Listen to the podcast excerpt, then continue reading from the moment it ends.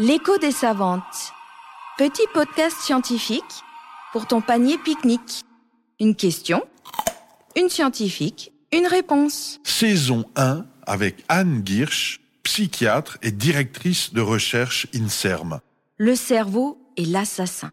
Alors, vous me demandez si une, comment un guide pour euh, être connu euh, serial killer hein, ou euh, en tout cas euh, n'étant pas responsable de ses actes hein, euh, pour être euh, en psychiatrie plutôt qu'à la prison. Euh, D'abord, je ne suis pas sûre que ce soit une bonne idée. Au fond, il y a des psychiatres aussi en prison maintenant, beaucoup.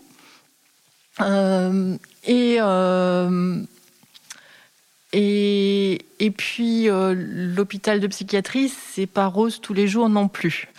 Euh, par ailleurs, c'est bien aussi euh, d'affronter ce qu'on a fait.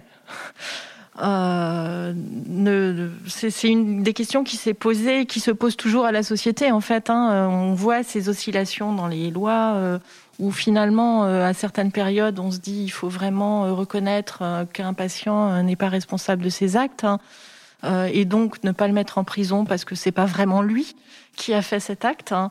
Euh, et puis euh, d'autres périodes où on dit euh, mais finalement un patient qui n'est pas tout à fait responsable de ses actes, c'est quand même lui qui a fait l'acte. Est-ce que il ne faut pas euh, reconnaître cet acte hein, comme étant euh, un vrai acte hein, et le punir comme un vrai acte pour que le patient puisse prendre en compte hein, cette action et en tenir compte hein, dans son évolution future. Après tout, tous les patients, euh, de loin pas, euh, sont pas euh, ne, commettent pas d'actes terribles. hein. C'est certainement effectivement la, sociopathie ou la psychopathie qui est euh, qui ou l'absence de ressenti des émotions des autres hein, qui fait qu'on est le plus à risque euh, de commettre ces actes parce qu'on ne va pas pouvoir se mettre à la place de quelqu'un d'autre ou on ne va pas avoir cet interdit absolu qui fait qu'on ne va pas pouvoir être violent.